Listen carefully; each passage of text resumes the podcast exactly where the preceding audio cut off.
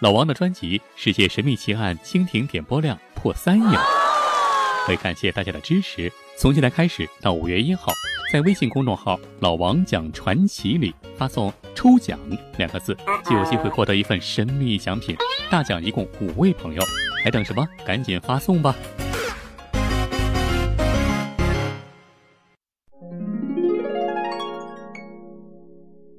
大家好，我是老王。今天啊，咱们讲一个小混混当皇帝的故事。话说古往今来，中国历史上有名有姓的皇帝加起来啊，老王数了数，一共有六百一十一位。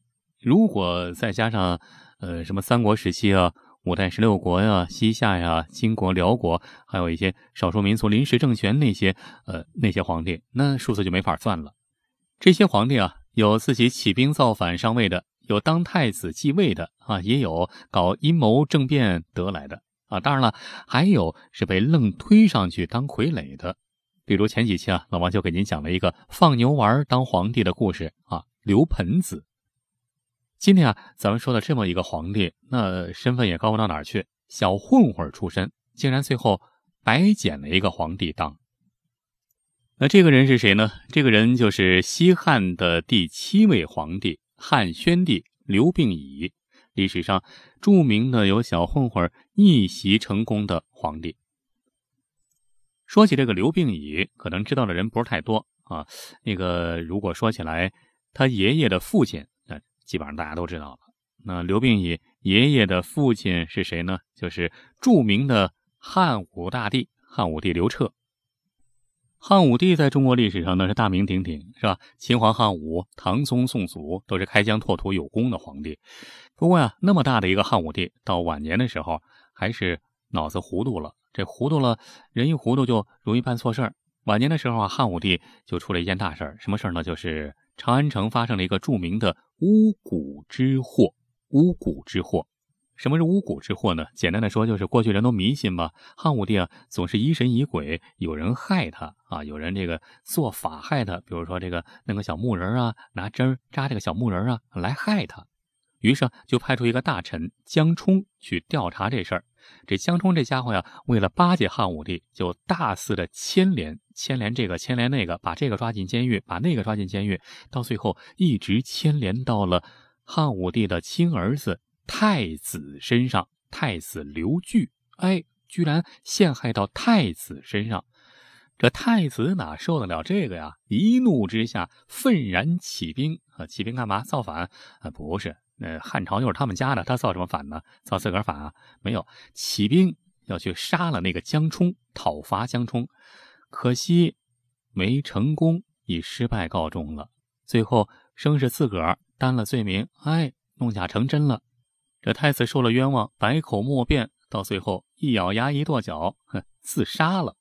他一自杀，这事儿闹大了，就成了真的叛乱了，假叛乱成真叛乱了。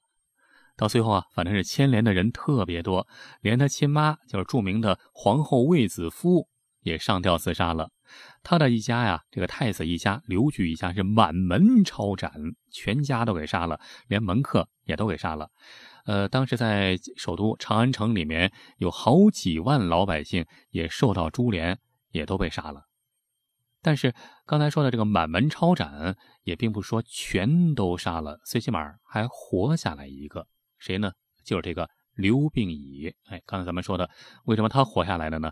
因为他是太子的孙子，那个时候啊，还刚出生没多久，在襁褓之中，刚满月。这要说呀，呃，谁也不会对一个刚满月的婴儿下手，是吧？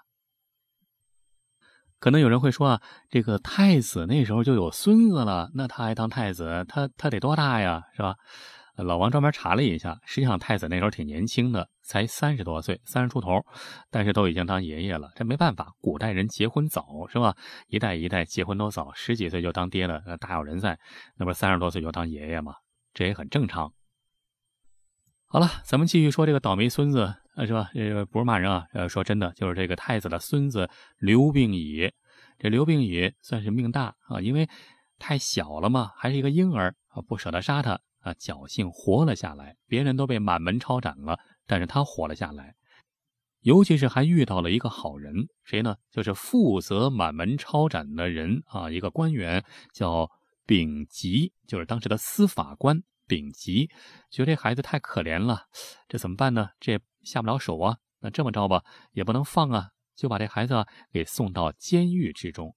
这送到监狱里面，哎，送到监狱里面，监狱里面有男犯人，也有女犯人，女犯人里面呢，也有哎。也有什么呢？也有那个有奶的女犯人，就是刚生完孩子没多久的，给抓到监狱里的女犯人也有啊。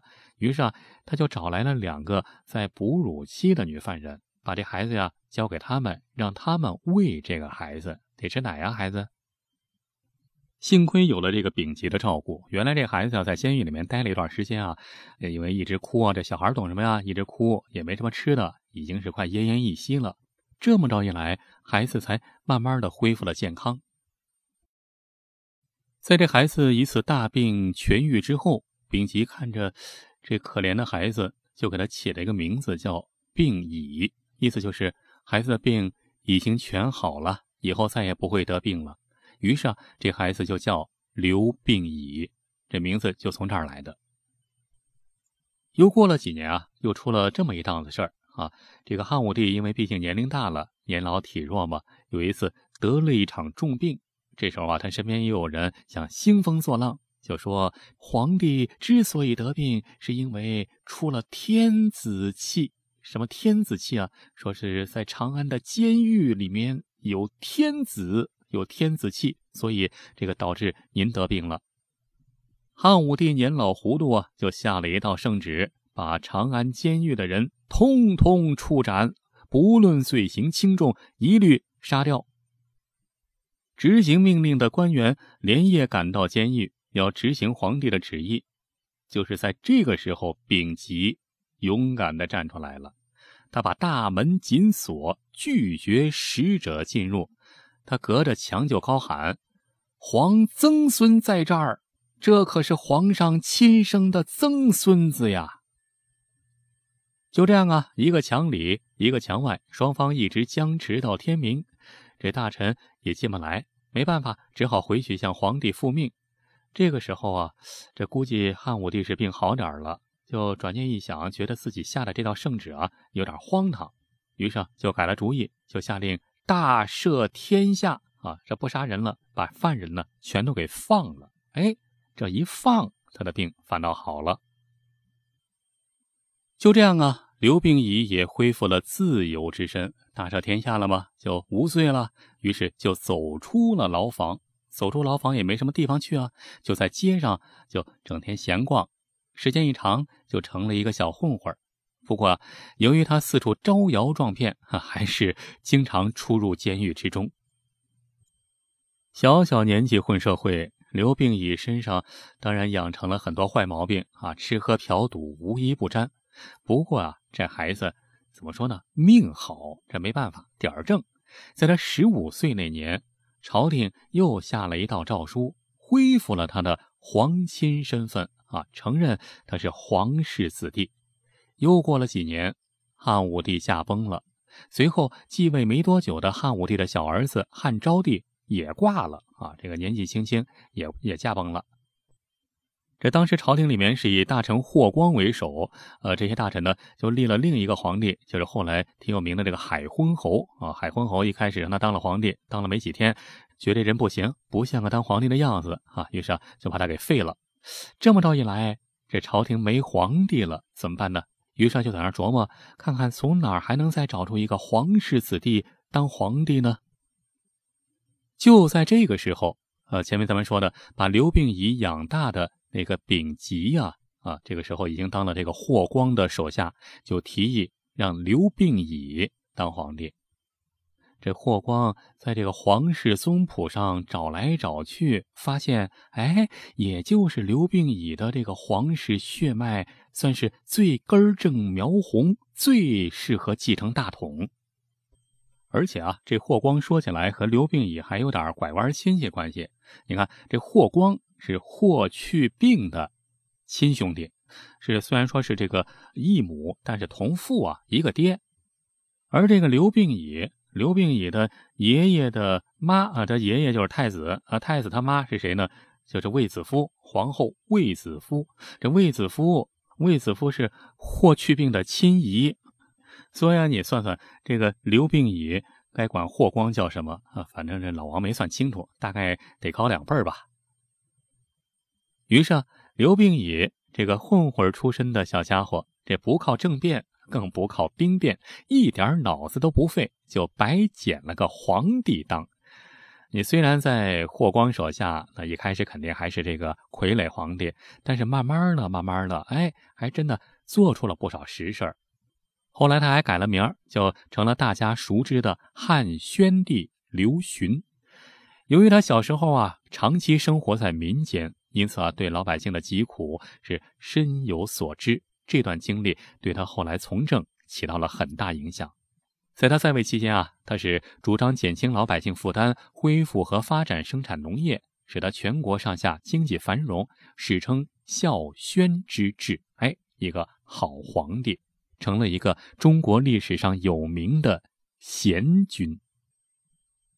最后啊，老王想说一句：你看，有时候啊，这命运这东西还真的是难以琢磨。所以说啊。是你的，终究是你的，早晚都会到你手上。